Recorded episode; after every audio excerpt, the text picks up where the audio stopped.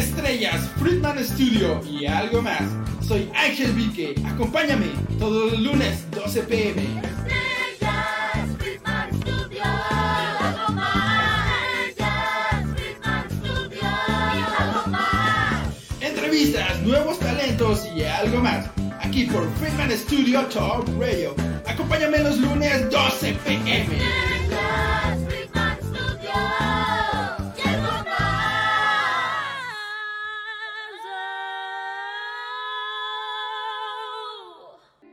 Hola, ¿qué tal? Muy buenos días a todas las personas que nos escuchan a través de FS Top Radio para Android y iOS, a las personas que nos están sintonizando a través de Facebook.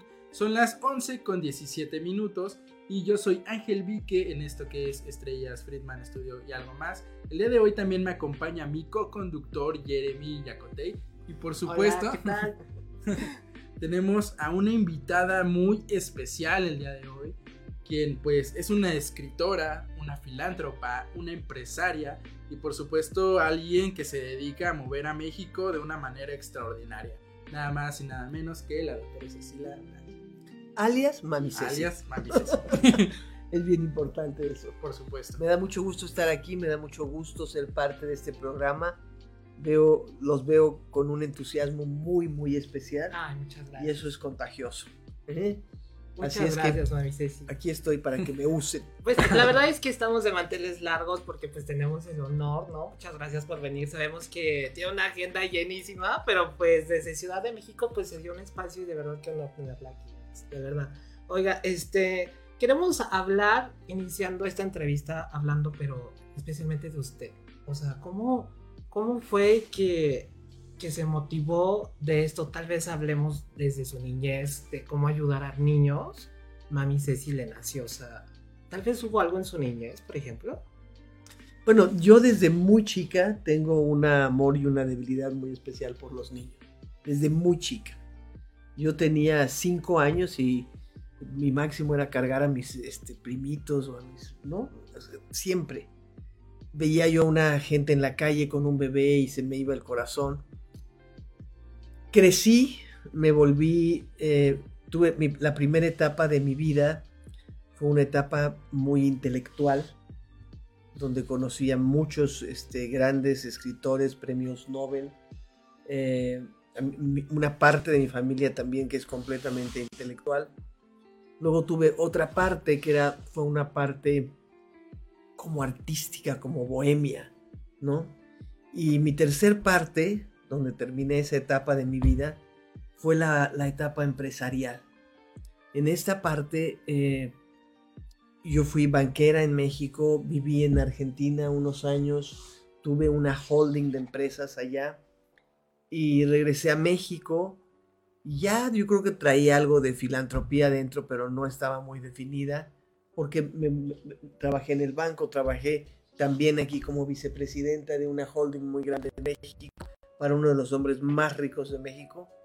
Y fue estando en, en este en este estatus donde realmente yo me empecé a cuestionar algunas cosas. Una de las cosas que me cuestioné es, ¿a dónde voy? O sea, ¿qué es lo que- cómo veo mi vida? ¿Cómo voy? Y yo realmente veía mi vida muy exitosa en el mundo de los negocios, en el mundo de la empresa. Y había y, y yo no soy una persona tonta, soy una persona inteligente y pensante. Y entonces eso me hacía tener conciencia de un vacío adentro de mí. Un vacío que uno trata de llenar con trabajo, con amistades, con poder, con dinero, con relaciones, con amor, con todo lo que uno se imagina, ¿verdad? Sí. Y finalmente, si ese vacío sigue estando, que generalmente sigue estando, pues hay que empezar a pensar de otra manera. Entonces, se me abrieron los ojos de una forma impresionante y empecé a ver todo lo que veía todos los días, a diario, los niños de la calle, los teporochos, las Marías, que los veíamos como la mayoría de la gente los ve como parte del inventario nacional, como parte del atractivo turístico, como parte del folclore, yo lo empecé a ver diferente. Y entonces me empecé a cuestionar, ¿y yo qué hago por ellos? Y me acuerdo que en algún momento lo dije en una comida de negocios y me dijeron, pues, ¿qué quieres hacer por ellos? Pues nada, no se puede hacer nada por ellos. Y una gente muy fuerte en México me dijo, lo que realmente puedes hacer, si les quieres hacer un bien, es exterminarlos. Yo dije, ¿Qué fuerte, Sí, sí. ¿cómo que exterminarlos?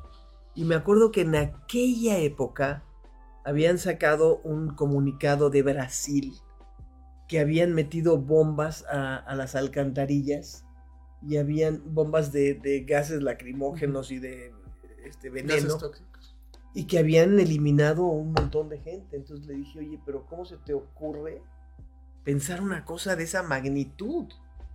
Nosotros no, es- no- no nacimos para ser asesinos. Nadie podemos este, disponer de la vida de nadie. Pero aunque te hayan matado a, un ser amado, eso no te da derecho a ti a matar a alguien. Entonces, este, todo esto empezó como un embarazo empezó a gestarse empezó a moverse y empezó a inquietarme y seguía yo preguntándome y a dónde vamos, dónde voy y qué es lo que puedo hacer, cómo puedo ayudar, cómo puedo impactar. Y entonces eh, nació Ministerios de Amor con, con un proyecto que yo denominé Alimenta a mis pequeños. Este, ese fue el primer proyecto de Ministerios de Amor, Alimenta a mis pequeños. Entonces empecé a ir a zonas de miseria. Yo que era alérgica al polvo, alérgica a la mugre, alérgica al desorden, alérgica a A todo sí, eso. Salir de la zona de confort ante todo, ¿no? Arriesgarse. Empiezo a ir a las zonas de miseria y a los basureros de la ciudad. Y, y yo decía, ¿y cómo no me enroncho? Si yo había tenido, me acuerdo que en la época de, de la Secretaría de Ecología, cuando estaba Alicia Bárcenas, Ujú. habíamos hecho unos documentales y habíamos ido a zonas de miseria, aterrizaba el helicóptero, levantaba el helicóptero. no sé.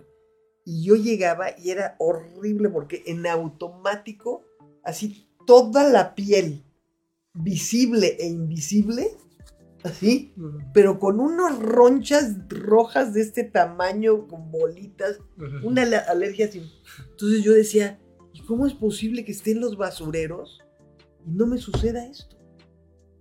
Y pueda yo soportar y los pueda abrazar. Y entonces así empecé. Entonces durante dos años, dos años y medio, Ministerios de Amor trabajó con este programa en zonas de miseria, visitando a la gente más vulnerable. Yo empecé a trabajar con la con los adultos. Pero mi foco siempre se iba hacia los niños, ¿no? Hacia los niños. Pero yo tenía primero que conquistar a los adultos para que me tuvieran confianza y me pudieran dejar a sus hijos. Entonces uno de los primeros lugares donde, donde empecé a trabajar, que era un basurero, me acuerdo que este, les decía yo, pero ¿cómo no tenemos un lugarcito para poder poner un tinaco y traer agua y bañar a los niños? Porque todos los niños tenían costras, costras. Pero además cada vez que así con todo cuidado y con todo amor los descostrábamos, inevitablemente se venía un pedazo de piel. Y era horrible. Entonces alguien me dijo, pues, ahí donde tenemos esos puercos, Ahí, ahí úselo. Ah, yo dije, perfecto, yo lo vi como el paraíso. ¿eh? Eh, De todos modos, era siempre un lugar mejor, ¿no? Donde se encontraba. Ahora, lo chistoso de todo esto es que cuando yo estaba en el banco, este, un mes antes de que me viniera esta crisis y decir mi vida y qué voy a hacer, o sea, necesito hacer algo por ellos, yo estaba en Nueva York en la compra de todas las máquinas del banco, de, computadoras y de cajeros y todo, como una reina en el mejor hotel, en una super suite de 400 metros, el helicóptero venía al lugar a recogerme, me llevaba a la planta. O sea, y yo decía, esto no es la vida, esto no es la vida, esto no es para mí, esto no es lo que yo quiero. Entonces ya empiezo en las zonas de miseria y en las zonas de miseria pues empiezo a encontrar realmente mi vida, a lo que yo, lo que yo quiero hacer, cómo quiero servir. Y entonces empiezo con los adultos, como les repetía, y empiezo paulatinamente irme hacia los chiquitos. Estos chiquitos que vivían en la basura mm, y que comían lombrices, así como los niños comen espagueti que hacen y se lo tragan. Y uno les dice, no comas así el espagueti, así no se come el espagueti. ¿no? Pues ellos, ellos así se comían las lombrices. No, hombre. No, para, bueno, no, para mí eso era una cosa, pero, pero inenarrable, Sí, sí. ¿verdad? Y entonces, este, empecé con una, con un lugar, con un basurero, y no pasó mucho tiempo para que vinieran de un cerro a decirme, hay unos niños que están encerrados en un cuarto arriba del monte, no hay cómo llegar más que caminando. Y yo, como Juana de Arco, vamos, ¿verdad? Vamos ahorita. Y me acuerdo que subí así con toda mi energía, subí todo el, el- el- el cerro.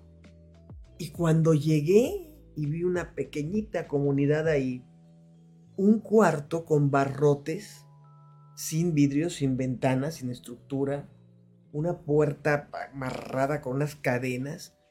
Y cuando me voy asomando, veo a tres criaturas. La más grande, con los pies rotados atrás. O sea, no podía caminar. Entonces se tenía que arrastrar. El de en medio, con toda la parte blanca de los ojos, color huevo. ¿No? Sí. Yema de huevo, amarillos, amarillos así. Las palmas de las manos. No tenían mucha ropa, entonces se les veía el cuerpecito. Donde, donde, donde se les podía ver, todo estaba amarillo. Una cosa, pero espantosa. Y el más chiquito tenía una actitud como de mono. Estaba agazapado directamente así, agazapado en una, en una esquina del cuarto y emitía sonidos, así como... "Uh, ah, uh, uh, ah". No podía hablar. Eso impactó tanto mi vida que me dejó no sé cuánto tiempo sin poder conectar con el exterior. O sea, yo oía una conversación así de, oye, ¿qué te parece? ¿Ya viste que abrieron no sé qué? Y yo decía, Dios mío, ¿dónde, dónde vive la gente? ¿Y dónde viví yo? O sea, no lo podía creer, ¿no? Y entonces, ¿cuál era la historia de estos niños? Pues como la de miles y miles y miles y miles de niños. Eran unos niños que tenían una mamá, tenían una mamá que estaban afuera, este, en, este lugar, que vivían encerrados en el cuarto, que había un poste que, te- que habían puesto ahí como de madera, piedras, y en ese poste los amarraban a los tres cuando la mamá iba a acostarse con los hombres. Bueno. Guau, o sea, yo decía, no, no, no. Esto, esto ni en- no está ni escrito en una novela de, de- No, ¿De quién? Y, y vivirlo como recordarlo, ¿no? O sea, la verdad es que me quedo sin palabras porque yo sé que es una historia de tantas, de tantos rescates. Estamos hablando como más de 6 mil niños que, Sí. que han sido parte de todo esto. Y cada uno es un libro y tiene una historia impresionante.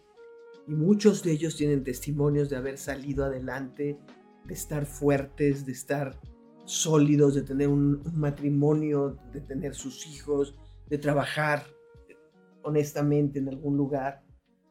Bueno, y otros los perdimos de vista, en- fin, ¿no? Pero ahora, de tanta historia, yo creo que debe de haber, por ejemplo, alguna que hasta la fecha creo que este recuerde, ¿no? Que diga, bueno, esta fue la clave de seguir y de que me dice que lo hice bien. Bueno, hay muchísimas historias de éxito, ¿verdad? Yo siempre cuento una que me, me sigue este, moviendo el corazón de una niña que llegó a, a- a ministerios chiquita y llegó con, con un problema de labio leporino. Este, muy tímida, muy. Le costaba mucho trabajo conectarse con el exterior, pero mucho trabajo. Este, casi no hablaba. En fin, hizo su, hizo su, su, hizo la escuela calladita, sacaba buenas calificaciones. De repente sentíamos que se atoraba por algunos problemas emocionales, pero había mucha plática, mucho diálogo, mucho amor. iba saliendo adelante. Creció, hizo una carrera y siempre estuvo muy cerca mío porque además vivió unos años en México, en la Ciudad de México, y es de aquí de Cuernavaca. Este, vivió en casa de mi mamá. Yo la tuve ahí viviendo como dos años con mi madre y trabajando en ministerios de amor. Entonces, pues siempre la he seguido muy de cerca. Llegó un momento en que se quiso regresar a, a- Cuernavaca, habló conmigo. Pues yo le dije, pues si tú tienes tu corazón allá, pues adelante, ¿verdad? Regresa a Cuernavaca. Se regresó a Cuernavaca, este, y tomando unas clases, tenía un maestro que admiraba mucho. Y que además era como un hombre de Dios, así como muy lindo.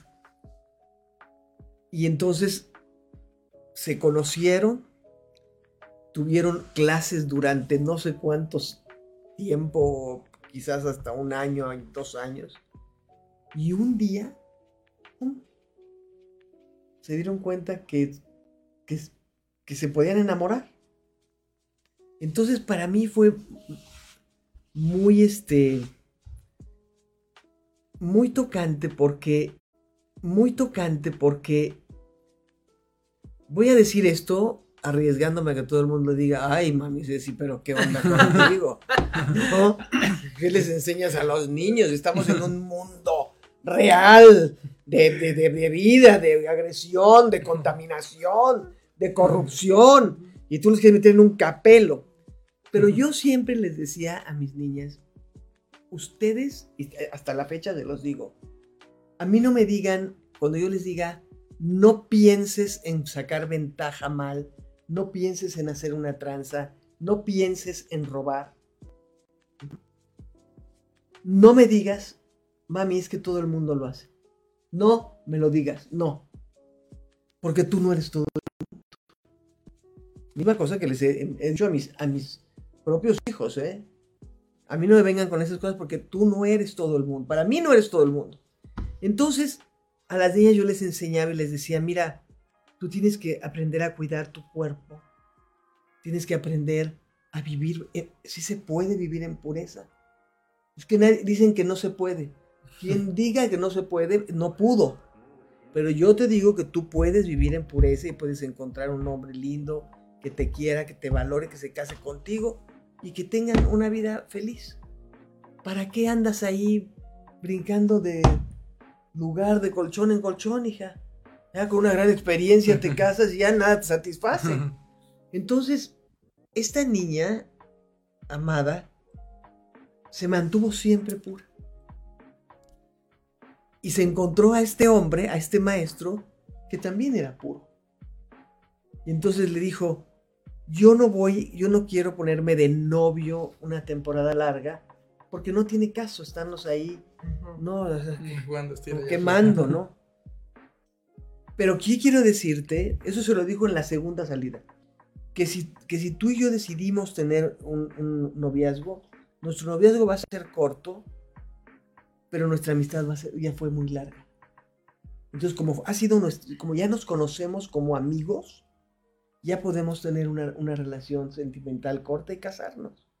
Y además quiero ir a pedir tu mano con mami Ceci.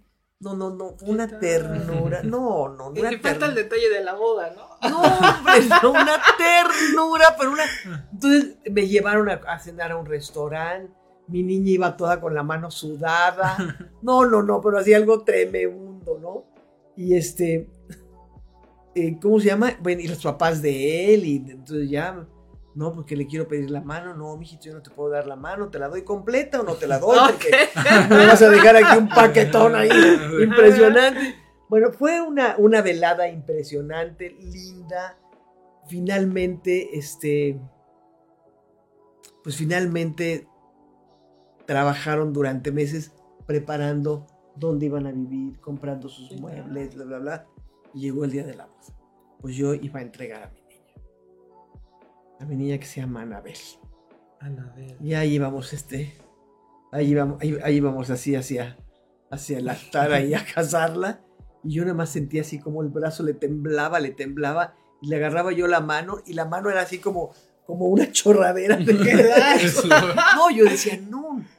Pero entonces, aquí lo importante de todo es que Anabel me dice, mami, fíjese que creo, yo tengo que consultarle algo porque creo que hay algo que no es normal. Como que, mijita, ¿qué te hizo? Me dijo que él había hecho un trato con Dios y que le había dicho a Dios, Señor, yo no me voy a exponer nunca con una mujer, ni con nada, ni voy a andar besuqueando bocas. Yo voy a dar el primer beso de mis labios que salga, va a ser a mi esposa. Y fue su primer beso.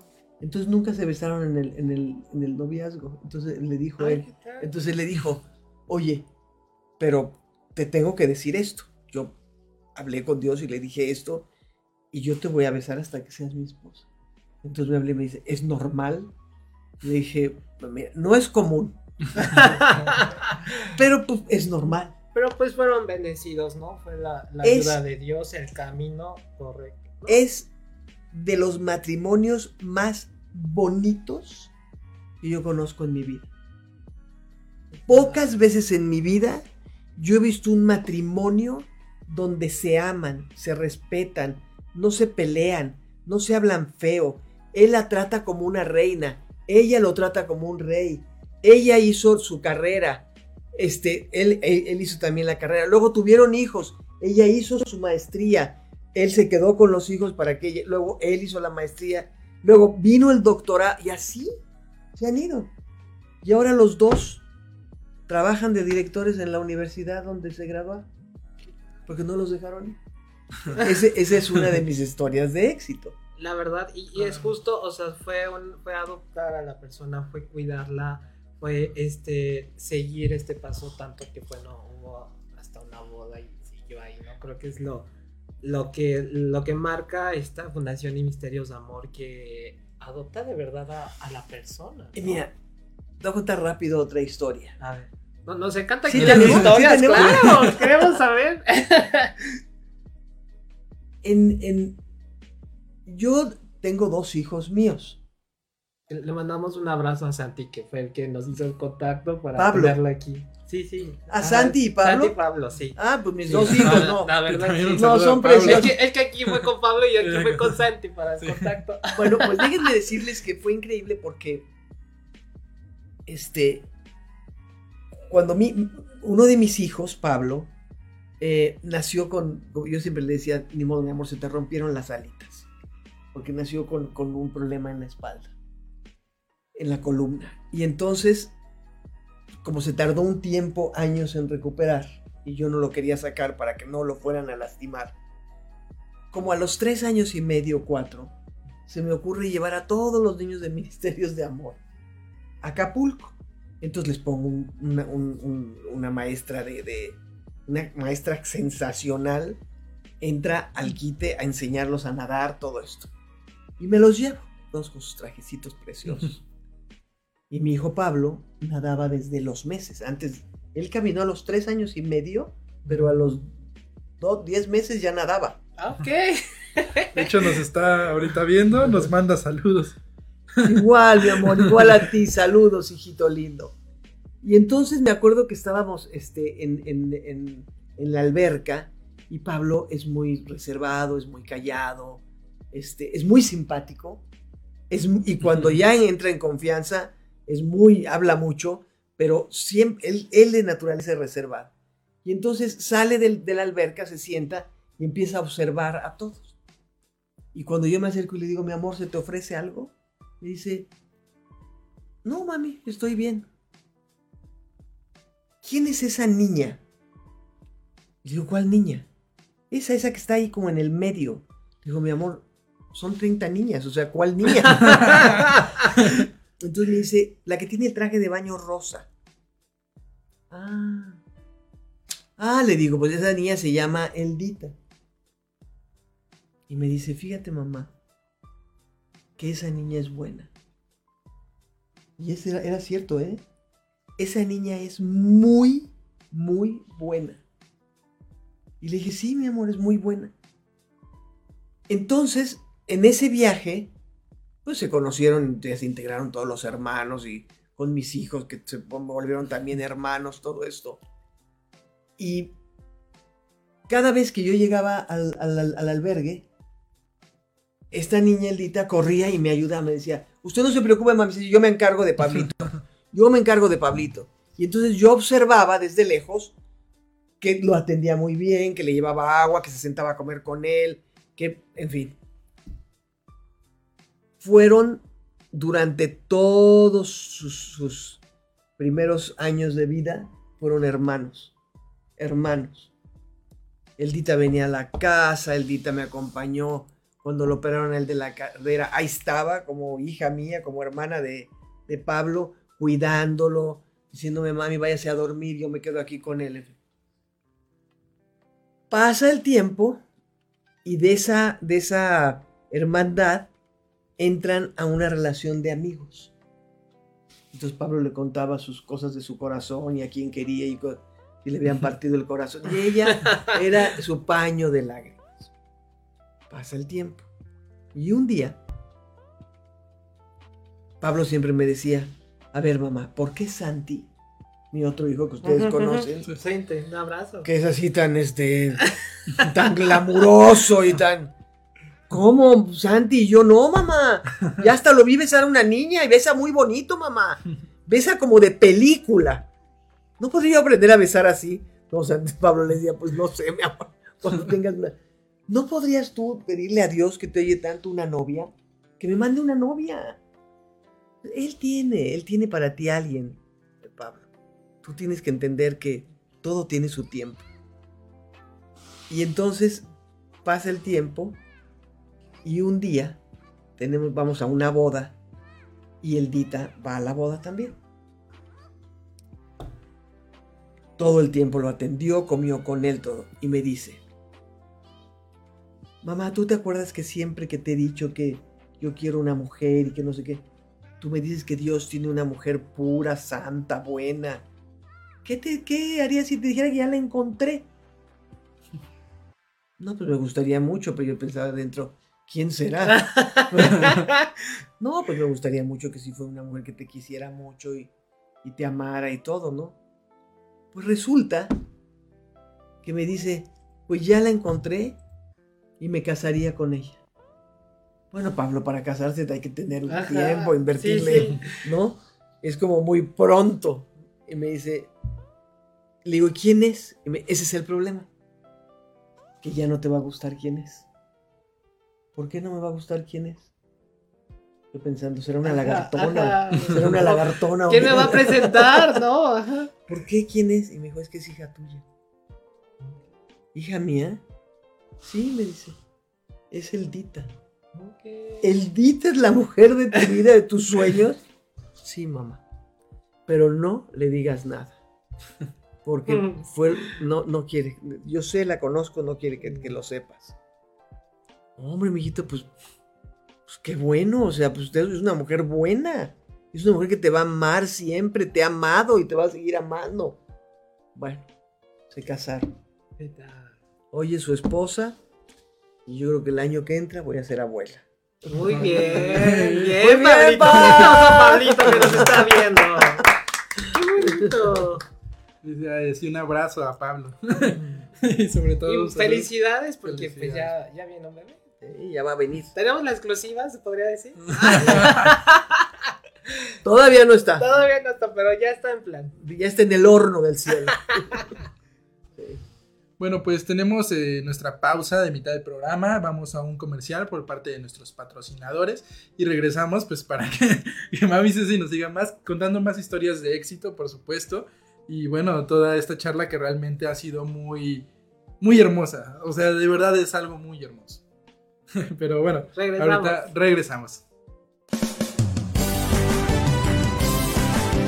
Friedman Studio, Academia de Canto Contemporáneo, Interpretación y Desarrollo Humano. ¡Lánzate ya! En Friedman Studio, tus sueños pueden convertirse en realidad si los deseas tanto como para ir tras ellos. No importa tu edad, rescata tu talento y brilla. En Friedman Studio nos especializamos en preparar y entrenar a verdaderos cantantes e intérpretes solistas desde nivel inicial hasta nivel profesional. Impartimos clases de lunes a sábado en sesiones personalizadas o abiertas, en modo presencial o en línea, completamente en vivo. Friedman Studio apoya tu talento. Nuestros precios se adaptan a tu bolsillo de acuerdo a la modalidad y número de clases mensuales que tú elijas. Agenda tu clase muestra sin costo y conócenos. Nuestra metodología, entrenamiento y técnica vocal interpretativa se enfoca y adapta a todos los niveles y géneros musicales. Nuestras sesiones de clases son impartidas y supervisadas en atención personal por nuestro coach vocal interpretativo, entrenador transformacional y sensei David Friedman Giteras. Contáctanos al teléfono 777-310-2362 o al WhatsApp 777-142-8275. Búscanos en línea como Friedman Studio o visítanos en nuestras redes sociales. En Friedman Studio, prepárate y entrena como lo hacen las grandes estrellas. Vence tus miedos y fortalece tu seguridad. Tú, también puedes brillar. Ven a Friedman Studio. Crea tu propia historia, rescata tus sueños y haz que tu talento brille hoy.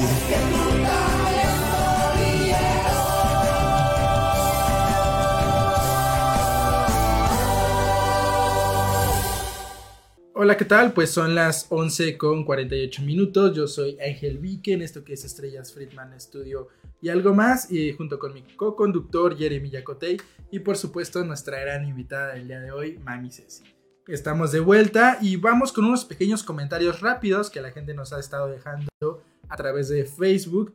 Nos dice José Jasso, genial, eh, hablando acerca de eh, justamente todo lo que ha estado comentando.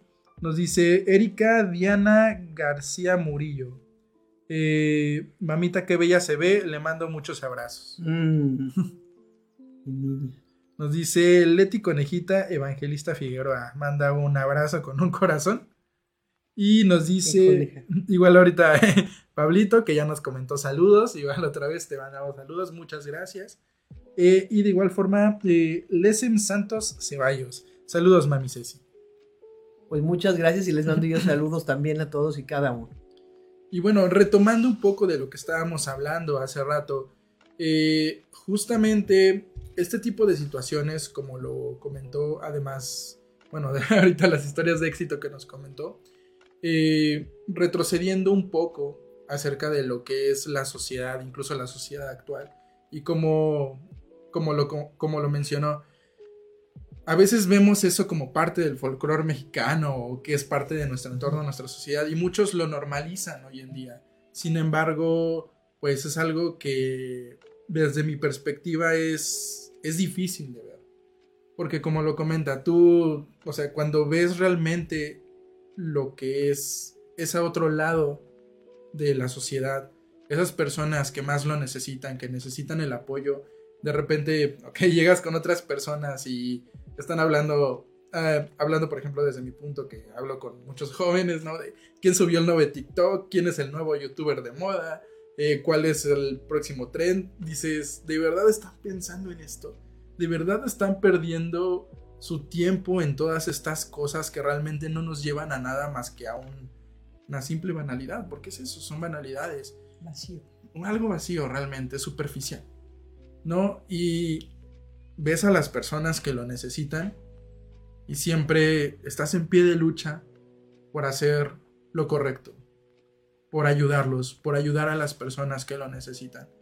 Y realmente ojalá muchas personas vieran esta situación y tuvieran esa, a decir, revelación, por así llamarlo, para dar más ese llamado a nuestra sociedad de que hay personas que nos necesitan de que están allá afuera, de que están incluso en hospitales, que nos necesitan, que necesitan que estemos para ellos. Aquí hay un punto que es muy importante porque mucha gente dice, a ver, ¿yo qué puedo hacer? ¿O yo qué tengo que ver con esto? Yo no tengo nada que ver con esto. ¿Cómo no tiene nada que ver? Es tu país, es tu gente, es tu responsabilidad. Si tú tienes algo más, un plus aparte de, de- ellos, pues ese plus es el que hay que dar, ¿no? Una. Dos. ¿No tienes nada que ver? hasta que te secuestren a un hijo, te maten a un padre, te roben en tu casa, le corten un dedo a tu mujer para llevarse el anillo, o, o- o- o- alguien sea víctima en una balacera. Porque yo, por ejemplo, que crece el- el narcotráfico, que crece la delincuencia, y yo de veras te lo prometo que a veces lloro, o sea, porque sola, ¿eh? No delante de nadie. Y le digo, Dios mío, todos esos fueron niños que necesitaron una mano. O sea, yo me, me he puesto a pensar en los seis mil niños que han pasado por ministerios de amor y que seguramente no todos están del otro lado. Muchos se deben de haber salido y perdido. Pero ¿a cuántas personas el ministerio no ha impactado su vida? ¿A cuántas personas no les ha dejado algo adentro? ¿A cuántas personas no se les ha movido el piso y hoy tienen... Una vez hice una comida con los egresados y llegó uno de, de mis niños que era el más inquieto. Ay, no, no, no. Ricardito de mi vida, no, no, no. Es ser inquieto y, y- no. Y llegó su hijito que era igual, nada más que ella en versión buena, en versión buena, en- no buena porque él también era bueno, sino en una nueva versión. Y entonces me dice, igual que el papá, así audaz esto. Mami, dice si me permite el micrófono. Y yo iba a decir una cosita. ¿Qué va a decir? no? Y le, le digo, sí, mi amor. Y entonces agarra el micrófono y dice, yo quiero darle las gracias, mami Ceci. Porque yo estoy hoy aquí porque usted rescató a mi papá. No, bueno, se me hizo un nudo en la garganta que yo sentía que iba a ser permanente, ¿no? Porque mi papá cambió su vida en ministerios de amor. Porque mi papá, usted creyó en mi papá. Usted le dio a, a mi papá las oportunidades de salir. Y realmente, si yo les cuento el testimonio de este niño, del papá, no, bueno, e- es, es un milagro ambulante. Y hoy es un hombre, padre de familia, con cuatro hijos, con un negocio de, de- telefonía celular. Este, o sea, bueno, pero lo saqué del tema. Volvamos. Mm, Realmente, eh, de hecho, justamente va de la mano con esta parte. Y es que todo lo que se da hoy en día en nuestra sociedad actual, como lo comentó, se puede arreglar desde el principio. Porque todo viene justamente desde la infancia. Desde todas las situaciones que estas personas pasaron y lamentablemente les tocó vivir ese camino. Pero usted ha hecho que ese camino para muchos niños en México sea diferente y que no tengan que optar por otras opciones que, como justamente dijimos, nos han llevado por lados muy feos hoy en día. Y yo creo que nosotros debemos de apuntarle mucho a la niñez, porque hoy en día la niñez está muy abandonada. Y no solamente abandonada, sino pisoteada. Si ustedes se dan cuenta, los niños parecen ciudadanos de tercera categoría, no hay contacto con ellos, no hay, una, una, no hay, no hay abrazos cálidos, no hay explicaciones, no hay el por qué quiero que hagas esto, por qué tienes que hacer esto, no, sino hay siempre órdenes, órdenes. Ah, te dije, yo te lo estoy diciendo, lo tienes que hacer porque yo lo digo, punto. Y el niño pues dice, bueno, punto, ¿no? Y entramos a cualquier restaurante, y de cualquier nivel, ¿eh? No estoy hablando de una fonda, ni estoy hablando de cualquier nivel socioeconómico, y los niños sentaditos en una periquera, ya les dieron el celular, y Ya, están a los a tres- están a los años, así ma- manejando el celular a los tres años, ¿no? Y yo me acerco y le digo a los papás, ¿cuántos años tiene el, el- tres? Y ya maneja el celular. Hombre, nació cibernético. ya tiene un chip, ¿no? Nació- Pero yo me pregunto, ¿en qué momento de la comida hablaron con el niño? Porque yo estoy así, pendiente, pendiente. pe- Entonces, la única, el único momento en que hablaron estando así, ya viene, mijito, ahí viene tu pollito, te pedí pollo, como si fuera perro, Sí. tonto. A ver, ya llegó tu pollito, ándale, cómetelo, cómetelo aquí, ándale. Ya te lo partí. ¿En qué estábamos aquí? Y el niño ignoraba. Entonces, los niños necesitan respeto. Los niños necesitan que se les valore. Porque ellos tienen una mente mucho más esponjosa que la nuestra. La nuestra ya está llena de información. Y sacar la información mala de nuestra mente es un problema, ¿eh? Romper una estructura es un problema. Cambiar de hábitos es un problema. En cambio, cuando a un niño se le agarra chiquitito y empezamos con los hábitos y empezamos a educar y empezamos a enseñarles y empezamos a hablarles, todo cambia. Yo, por ejemplo, veo a las niñitas así chiquitas con sus uñas pintadas y maquillaje. Yo digo, ¿qué es esto? Sí. ¿Pero qué clase de monstruo están levantando? Esta niña tiene que ser niña. Pónganle unos tenis, unos jeans, una camiseta. No, y las traen con un moño aquí, vestidas como mujeres. Yo digo, no, qué falta de respeto.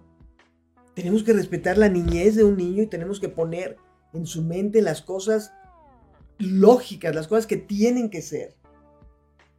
En Ministerios de Amor yo tengo este mi brazo derecho, que es la licenciada Jessica, es mi brazo derecho. Y ella tiene una hijita.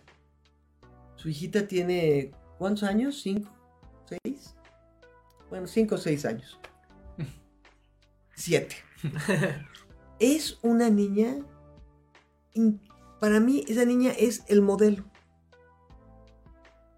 No tiene que ser así súper femenina ni nada. Es una niña normal, bien pensante.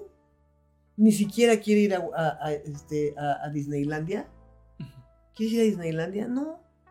Yo prefiero a ver a algún lugar los animales. Le encantan los animales. Yo hablo con ella y le digo, mira, ven a ver mis periquitos. Este del amor. Los agapornis. No sé si son macho y hembra. A ver, mami Ceci, déjeme verlos.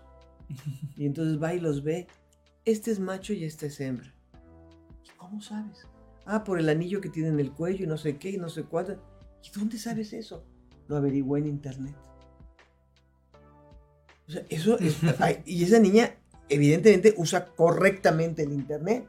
Sí. No está metida en el internet jugando tonterías ni viendo cosas. Pues sí, Sí, sí.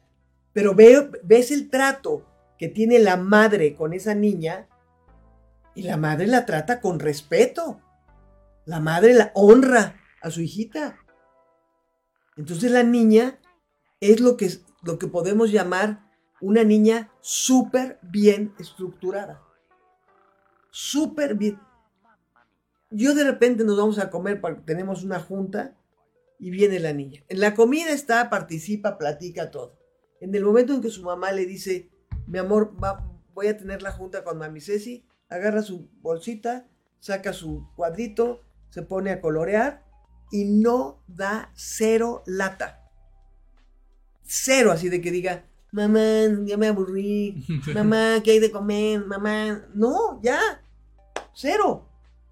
Hasta que terminamos la junta, tú- vuelve a guardar sus cosas, participa y nos vamos. Yo con mis niñas en, en Ministerios de Amor, con los chiquitos, trato de hacer lo mismo. Que sean niños que piensen. Entonces, yo hablo mucho con ellos. Cuando yo estoy, me gustaría estar más tiempo. Ojalá y tuviera más tiempo para con ellos. Pero cuando yo estoy, trato, hablo mucho con ellos. Mucho. Ahora, cuando llegan a ser jóvenes y, y están en este proceso de, de adopción, de que por fin encuentran un, espacio con amor, ¿cómo es ese trato, por ejemplo, si no empiezan de niños? es un ajuste. Entonces hay unos que tienen procesos más largos, hay otros que tienen procesos más cortos. Hay unos que reaccionan de una manera, hay otros que reaccionan. Entonces son seres individuales. Sí. Yo me acuerdo cuando estábamos en el centro histórico, un día les hablé sobre el amor. Y les decía yo que el verdadero amor es incondicional. Y que no solamente hay amor entre un hombre y una mujer o entre un eros, sino hay amor de padres, de amigos, de hermanos, de compañeros, ¿no? Y entonces, este, este niñito acababa de entrar al Ministerio de Amor y me veía así. Pero así, o sea, así, por arriba del ojo. Bueno, entonces este pasó. A los dos días entro a hacer un recorrido a los cuartos y está el niño ahí sentado así. Pero con una cara de odio. Y yo lo saludo bien y le digo, ¿cómo estás, mi amor? ¿Cómo te va? "Mm, bien. Ay, pues qué gusto verte. ¿Estás contento aquí? Eh. Ajá.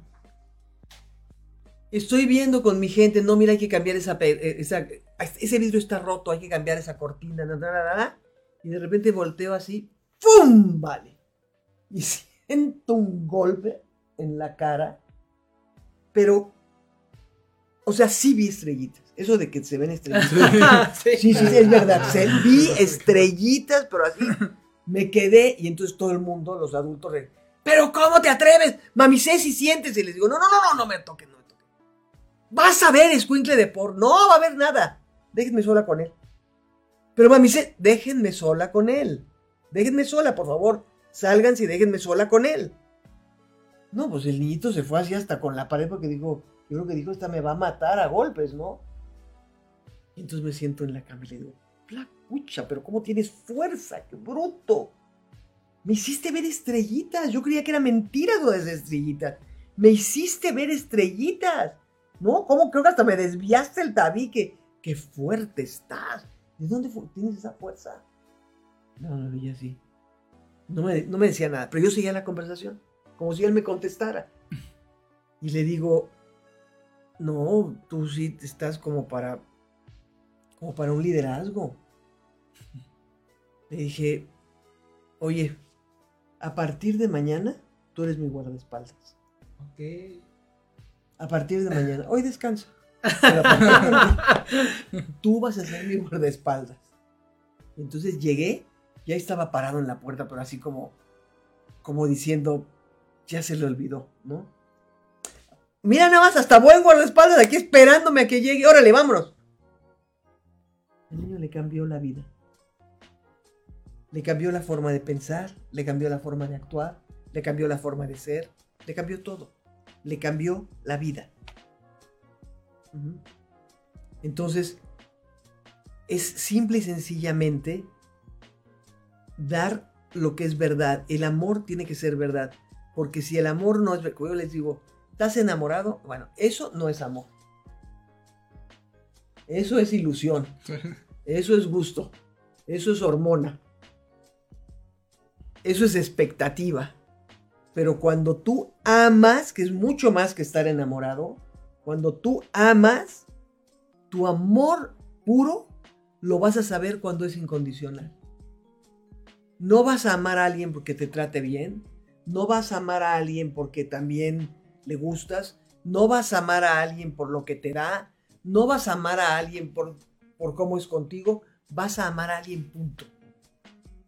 Como venga el paquete.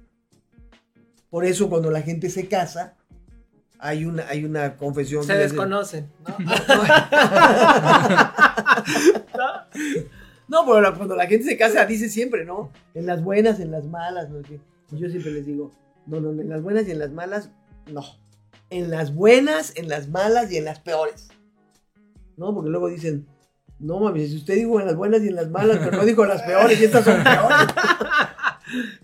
Entonces, este, sí, caray. Entonces tienes que, que medir tu amor incondicional. Porque el verdadero amor lo perdona todo, lo aguanta todo, lo sufre todo. Es sufrido, pues el amor sufres. Te duele amar.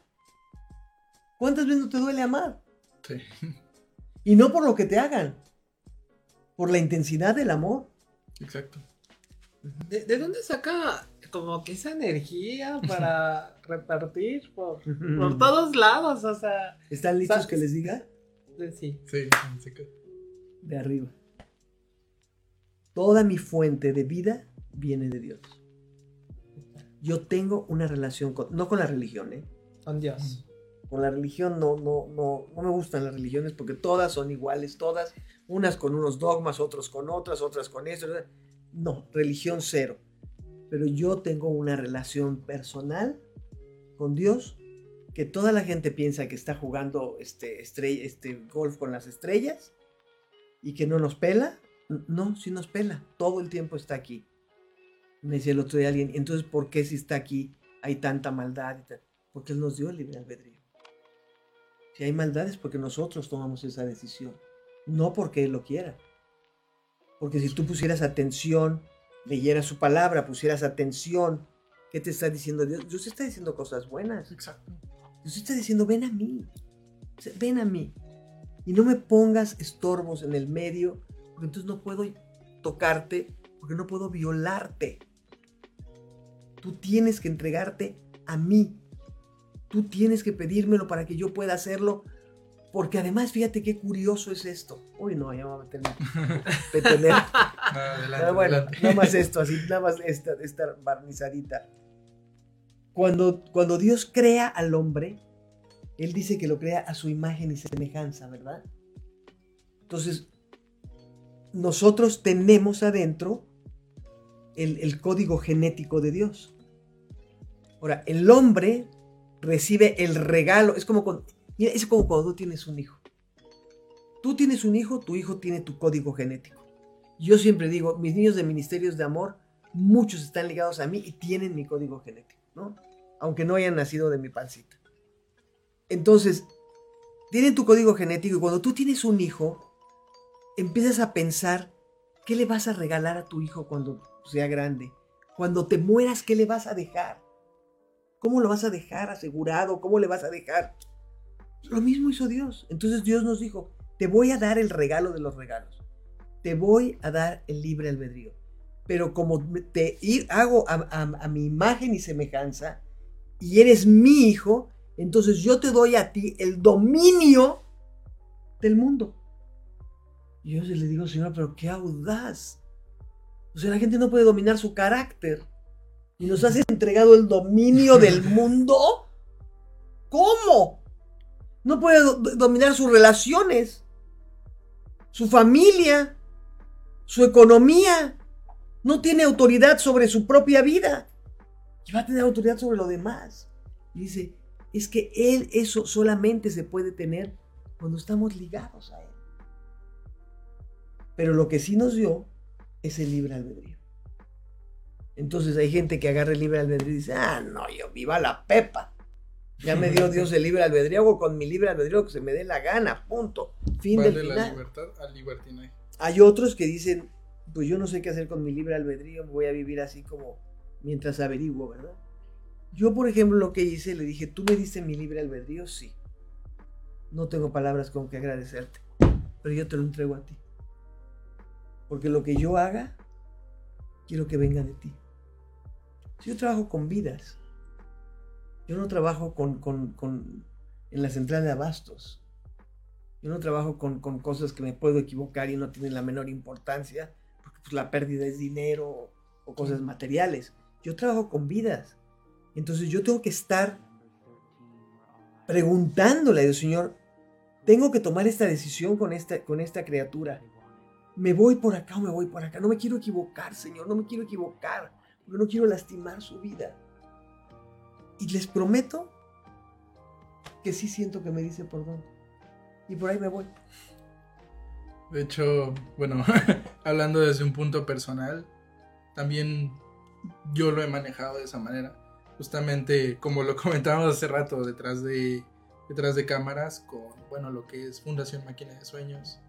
Muchas veces, al igual tratar con, con infancias, con pequeños, con vidas, me he topado en esa situación de decir qué camino debo tomar o qué debo hacer. Y más cuando se atraviesan una, otra, o que las personas te dicen, es que tienes que hacer esto, o tienes que hacer lo otro, y tienes que ser, y tienes que ser. Y le digo, Dios, por favor, dame una señal, mándame el camino. Y un ejemplo, de hecho, sucedió ayer, que con muchas cosas en mi cabeza que han estado pasando, y todo el transcurso de mi día fue Dios dándome esa señal de tienes que continuar porque es importante para las personas. Claro, Fue hermoso. claro, claro. Y si leyeras su palabra, te alinearías más. Porque Él, es- él nos dejó un testamento. cuando alguien te testa, te dice, a ver, yo voy a dejarle a mi hijo Santiago y a mi hijo Pablo esto para él, este para él, esto para él, voy a dejarle al Ministerio de Amor esto, voy a... entonces tú testas y tú sabes qué es lo que tienes acceso y a qué no, ¿verdad que sí? La escritura no es una religión, por eso la gente se aburre y se duerme, no la puede leer, porque está buscando una religión y no va a encontrar nunca una religión, porque no habla ni siquiera de religión. La única parte donde habla de religión es cuando Santiago, que es hermano, hijo de María y José, hermano de, Jesús, dice, la verdadera religión es atender al huérfano y a la viuda. Es la única vez que se habla de religión. Y la de los fariseos, ¿verdad? Entonces, sí tenemos que ser muy, muy coherentes en eso. Porque así como uno deja un testamento, así Dios nos dejó un testamento. Que se llama Biblos. 66 libros, ¿verdad? O 60 libros. Hay que leerlos para saber qué es lo que Dios está esperando que cada uno hagamos para po- poder tener esa, afini- esa eh, es- este, finura de oído y poderlo escuchar. Es eso. Entonces, ya vas por buen camino. Pero, pero cuando me empieces a, a leer esto y que te empieces a dar cuenta, porque la escritura lo, lo que te dice es qué tengo que modificar yo, no lo demás. No es así de, ay, mira fulano, adúltero, corrupto. No, es yo. Está escrita para mí. Yo qué tengo que hacer, yo qué tengo que activar, yo qué tengo que... Y es una relación de cada uno, pues muy personal con Dios. Hablando de libros, justo nos gustaría este, que nos hablara del olor al amor. Uno de los libros que justo sabemos que también escribe, ¿no? Este, ¿Cómo fue este proceso de armar este libro? Ay, fue un proceso muy largo y fue mi primer libro, entonces es un proceso muy largo porque nunca tenía tiempo de realmente tener la mente para sentarme, escribirlo, este, corregirlo, mover cosas, buscar las fotos. Nunca tenía tiempo. Entonces fue un libro que se fue quedando en, ahí en el escritorio. Y un día dije, no, no, o sea, me voy a morir y no voy a escribir mi libro. Y entonces escribí una recopilación de cómo empieza Ministerios de Amor, qué, qué me motiva a Ministerios de Amor y los primeros casos de los niños de Ministerios de Amor. Pero con testimonios a viva voz, algunos nombres obviamente los cambié, ¿verdad? Sí. Pero de todo lo que pasó en un principio, claro, hago una recopilación, porque si yo realmente escribiera todo, pues sería un tomo de varios tomos de este tamaño, Ah. ¿verdad? O sea, no nos olvidemos que Ministerios de Amor nace en, en un, año, en, en un año, en una, en una década, en los ochentas, donde nadie hablaba ni de filantropía, ni de trabajo social, donde no se sabía lo que era una asociación civil. Bueno, se sabía lo que era la estructura de una Pero asociación no civil. estaba como legalmente. No, No, pero no había un acta constitutiva donde Ujú. uno pudiera acercarse y decir, a ver, ¿cómo hago yo una asociación civil? No la había. Entonces yo me tuve que sentar meses con, con un este. Con, con un, eh, con dos abogados viendo cómo estructurar la asociación civil. Una vez que la tuve estructurada, formé la asociación y entonces en aquella época eran disquetes. Hice unos disquetes y unos manuales. 1987. ¿Sí? ¿Estamos viendo el año? Por ahí Ay, por ahí. Y entonces empecé a, a- a hacer un manual, unos disquetes, alquilamos el siglo XXI, la- la- la- el auditorio, nos metimos en el siglo XXI y empecemos a invitar a todo el mundo. Yo todo, todo mi directorio, empresarios, medios de comunicación, este, gerentes de banco, amas de casa, carpinteros, el lechero, a todo el mundo invité a que fuera. Y entonces, el Congreso lo que decía es, tenemos que hacer algo por el país, porque si no nos activamos ahorita, en 20 años este país va a tener un cintillo en el, en el mapa que diga violencia y corrupción. Ay, no va. Bueno, ustedes van a ver. Porque cuando yo bajé a las alcaldías vi el mundo que había abajo. Vi la ciudad que había abajo. No vemos mucho. No, nadie lo ve. Sí, sí. Nadie lo ve. Si a mí alguien me lo hubiera contado, yo hubiera dicho, no, pues alguien se fumó una, un, porrito ahí. Y dices, no, y no, no, no, no puede ser eso posible, ¿no? No, sí es. Yo lo vi, yo bajé. Yo estuve enfrente. Yo vi cómo se organizaban. Mira, estuve en las alcantarillas, en los deshuesaderos de coches, en los terrenos abandonados y en los edificios abandonados, en los basureros, en los respiraderos del metro. Ahí estuve. Yo los vi. Y vi como abajo de, de- de- abajo hay una ciudad dantesca. Yo la primera vez que entré dije, no, esto es como lo que Dante vio en el infierno. Dantesca. Toda llena de moho, de humedad, de olores espantosísimos, de, de materias fecales por todos lados. Y ahí dormían. Entre todo eso dormían.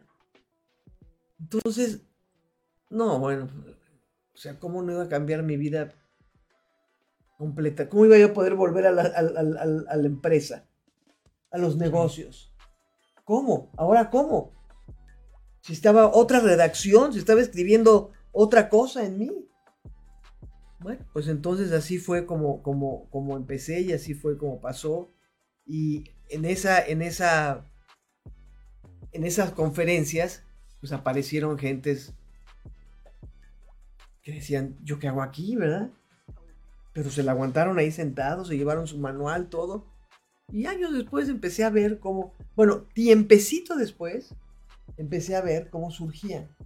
Porque me acuerdo que un, un, eh, un hombre me dijo, oiga, es impresionante cómo ha hecho tantas cosas. ¿Cómo tantas cosas? Tantas asociaciones. ¿Cómo tantas asociaciones? Le dije, no, yo nada más tengo ministerio. No, usted tiene pasitos de amor, miel de amor, este, el síndrome de Down de amor. O sea, todo el mundo había hecho sus asociaciones usando la palabra amor con el mismo logo que yo tenía, que en aquella época era una palomita blanca, Ok. ¿no? Entonces yo decía, claro, pues todo esto ha sido inspirado por ministerios de amor. Todo esto. Sabemos, hemos sido testigos en sus redes sociales, en demás entrevistas que justo la gente dice, este, ves que hice mi casa igual gracias a, pues, a lo que fue su trabajo, ¿no? O sea, ha sido una inspiración. Yo creo que no tanto nacional, sino pues internacional, ¿no? Porque sabemos que también está de viaje en convenio, siendo la voz de los niños en otros países.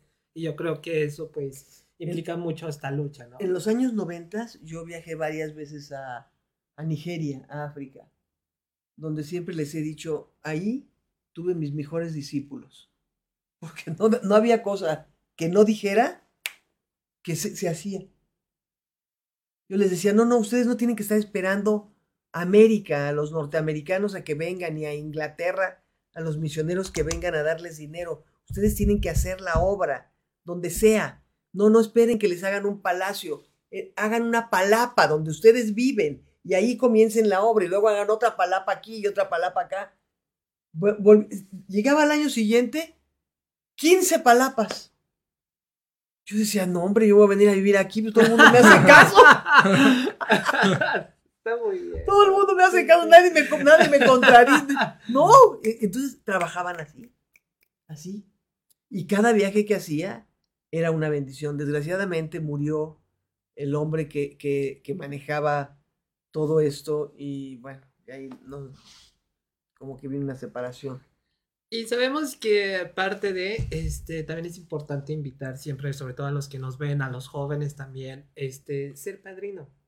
¿Cómo Bueno, es esa es la base. Ay, y Cuernavaca, pero Cuernavaca tiene tanto. ¿Cuántos seres humanos hay en Cuernavaca? Muchísimos. Más de un millón y medio, dos, ¿verdad? Sí, sí. Un, un poco más de un millón. No llega a los dos. Mm, según las últimas actualizaciones me parece que no, pero sí estamos pasando el millón. Pero las últimas actualizaciones son de hace años. Sí. Así. No. Ten- Tenemos estados Bueno. vecinos muy grandes. Bueno. entonces, Fíjense, Cuernavaca. Yo he tenido un proyecto maravilloso en Cuernavaca que se llama El Valle de los Niños. En la época del licenciado Cedillo mm, me cedieron una propiedad. No he podido construir por los trámites, por los papeles, por el dinero, porque me robaron el agua, por- no he podido construir. Pero ese, ese sueño sigue estando dentro de mí. Yo quería hacerlo en Cuernavaca porque yo decía, está cerca de la ciudad, se va a volver un centro de observación para el mundo entero, porque el Valle de los Niños, más que valle, es como un pueblo, es como, como una pequeña ciudad que tiene banco, que tiene este eh, eh, hospital, que tiene talleres, que tiene escuelas, que tiene, ¿me entienden? Que tiene tienda, que tiene farmacia, que tiene, eh, ¿cómo se llama? Un deportivo, que tiene edificios donde viven los niños, que tiene un kiosco. O sea, es... ahí se quedó, se quedó esto. Sin embargo, nunca hemos dejado de estar en, en Cuernavaca. De hecho, cuando yo salí de la Ciudad de México, el primer lugar donde yo me vine fue a Cuernavaca, porque en Cuernavaca tenía yo amigos. Y entonces ellos me decían, no te preocupes, yo, nosotros pasamos por los niños, los llevamos a, la casa, a un asado. Entonces yo me sentía como muy tranquila porque en un momento dado mis amigos estaban aquí. Han pasado cuántos años? Han pasado como 30 y... ¿Cuántos? 30 y pico de años, ¿no? Y, fíjense bien, nunca hemos logrado que Cuernavaca pueda sostener la operación de Cuernavaca. Cuernavaca está sostenida por las oficinas centrales de México. Entonces, ¿qué, ¿cuál es el programa, que, el programa que tenemos? El programa es un programa que se llama Padrinos, donde la gente habla por teléfono, se inscribe como padrino o madrina, dando sus datos y diciendo, a ver, yo quiero, yo quiero que me pasen a cobrar, yo quiero que depositar, yo quiero que me lo agreguen a mi tarjeta de crédito, pero quiero, quiero donar, quiero dar. El primer milagro que Ministerios de Amor ha vivido son 37 años en un país donde no tenemos cultura de generosidad. No la tenemos. Somos generosos cuando existe la, la, la oportunidad, porque vino el huracán, porque se cayó en el terremoto no sé qué, porque la inundación no sé cuánto. Entonces somos generosos y decimos, ay, vamos, ¿qué necesitan? Pilas. Órale, van las pilas. Almohadas. Órale, van almohadas. Una semana, dos después, se nos olvidó. Y la gente sigue damnificada, sin casa, sin pilas, sin todo. La cultura de generosidad son como unas antenas que uno trae prendidas donde dice, ¿qué dijo que se necesitaba? No, pues dijo que se necesitaba un refrigerador. Yo no puedo comprar el refrigerador, pero vamos a hacerlo entre los tres. No, pues yo tampoco porque puedo poner poquito, pero yo me encargo de poner, de, conseguir a la gente que ponga el 40%. Y yo, entonces se genera algo y se empieza a mover algo en el ambiente que es bueno. En vez de tanto estar hablando de lo mal que le va al país, de la política, de esto, del otro, de la... de- tenemos nosotros que empezar a generar. Yo cuando estoy en una reunión y empiezo a oír esto y esto y esto y esto, les digo, dime tú qué estás haciendo. Sí. Dime tú qué, qué, qué puedo hacer. Mucho. Mucho. Para empezar, deja de hablar lo malo, de criticar, de, de, ridiculizar y empieza a hablar lo bueno. Si no estamos conforme con lo que tenemos, pues pidámosle a Dios que nos mande algo que sea mejor, pero no empecemos ni a criticar, ni a hablar mal. Ni a- Esto es importante. Entonces, a ver, vamos a ver cuánta gente ve este programa. ¿Cuánta gente lo ve? Pues no sé, ¿cuántos tenemos en radio? 900 personas. 900 personas. Imagínense que de esas 900 personas, bueno, no vamos a, a tener una fe muy grande. 500 o 600 personas dijeran, yo quiero ser madrina o padrino, ¿cómo le hago? Primero ha- hable a este número. 5, 5, 5, 6. Lo ponemos en, en un momento 11, en pantalla. 11, 11. 5, 5, 5, 6, 11, 11, 11. Y dispón tu corazón y di, a ver, bueno, yo no tengo mu- mucho dinero para dar, pero voy a dar 150, 200 pesos mensuales. Eso es lo que te cuesta un Starbucks. Una Sí. suscripción a Netflix. ¿Sí? o sale más caro, ¿no? ¿Sí? Sí. O sea, no es nada. Pero si juntamos nosotros las 900 personas o las 600 personas que den 150 pesos mensuales o 200 pesos mensuales, ya es un trancacito. Nosotros no tenemos propiedades. Las cuatro casas que tenemos en Cuernavaca son casas alquiladas. Y son casas que hay que estarle metiendo todo el tiempo dinero y dinero, porque son casas que aunque tengan cuatro, cinco recámaras, tres recámaras, están hechas para un nivel de gente de seis personas, cinco, cuatro personas. Yo tengo 30 dentro. Entonces, todo el tiempo yo ya me voy a comprar una desolvadora. Porque todo el tiempo hay que estar desolvando, hay que estar poniendo pasto, hay que estar ranurando, hay que estar abriendo para cambiar conductos, que los codos se rompieron, que los vidrios se estrellaron, que, este, la, la- la- que la sala se... ¿Cómo? Si la sala la compramos hace seis meses. Pues sí, pero se sientan 40. Sí. O sea, no es como en tu casa, ¿no? Entonces, pues yo invito a toda la gente que está aquí viéndonos y les digo, ¿por qué no se hacen padrinos? Si es fácil y entre todos podemos y podemos además crecer en Cuernavaca. Con una llamada, una, una donación. ¿Me repite el número, por favor? 5-5, 55 5-6 y 6 palitos. y 6 5-5, 5-6, 11, 11, 11. Ahí está, con una llamada, ya. ¿No? Este, que te piden tus datos. eh, ya lo está diciendo oficialmente Mami Ceci. O sea, es información que, pues bueno, del padrino para obtener el contacto. Y con eso, pues puede ser una gran ayuda, ¿no? Yo Por lo menos sí. a estas cuatro casas aquí en Cuernavaca. Sí, crezcamos, hagamos de Cuernavaca un lugar, este, un centro de observación mundial y una inspiración para otros estados. Así es. Así se. Y bueno, de igual forma también tienen sus páginas, sus páginas oficiales en internet y de igual forma sus redes sociales. Estamos en todas las redes sociales. Una es Ministerios de Amor y la otra es Cecilia Blanchet Peset. Y a través de ahí pueden contactar con usted o de igual forma la página, por lo mismo de que si gustan ser padrinos. Y tienes, tenemos también la www.ministeriosdeamor.org.mx. Sí, igual ahorita ya lo pusieron aquí en los comentarios de Facebook, así que vayan a la página de Facebook a ver. Y por supuesto, de las 900 personas que nos escuchan el día de hoy, eh, súmense, brinden apoyo a las personas que lo necesitan, den, dense ese paso de hacer lo correcto y pues brindar esperanza, ser un faro de luz. Ser un faro de luz, exactamente. Como decimos, cerraremos este programa como dejar huella, ¿no? La importancia que Dejar huella. mencionaba esa frase, dejar huella.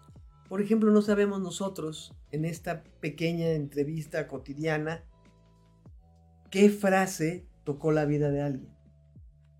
O qué experiencia tocó la Que vida nos lo de dejen en los comentarios, porque yo creo que sí hay. yo creo que sí hay.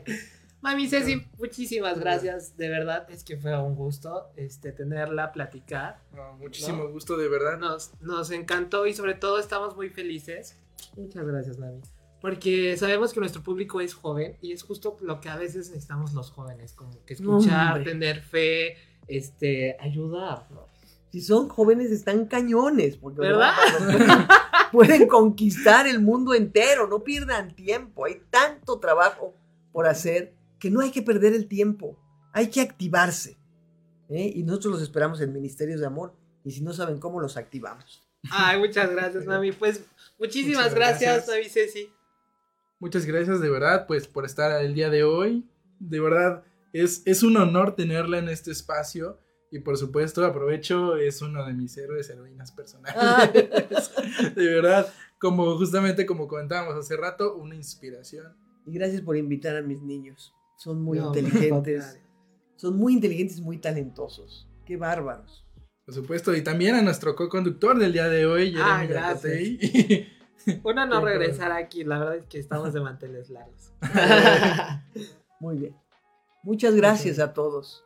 Muchas gracias y nos vemos en un próximo programa. Hasta luego. Estrellas, Friedman Studio y algo más. Soy Ángel Vique. Acompáñame todos los lunes 12 pm. Estrellas, Friedman Studio. Y algo más. Estrellas, Friedman Studio. Y algo más. Entrevistas, nuevos talentos y algo más. Aquí por Friedman Studio Talk Radio. Acompáñame los lunes 12 pm.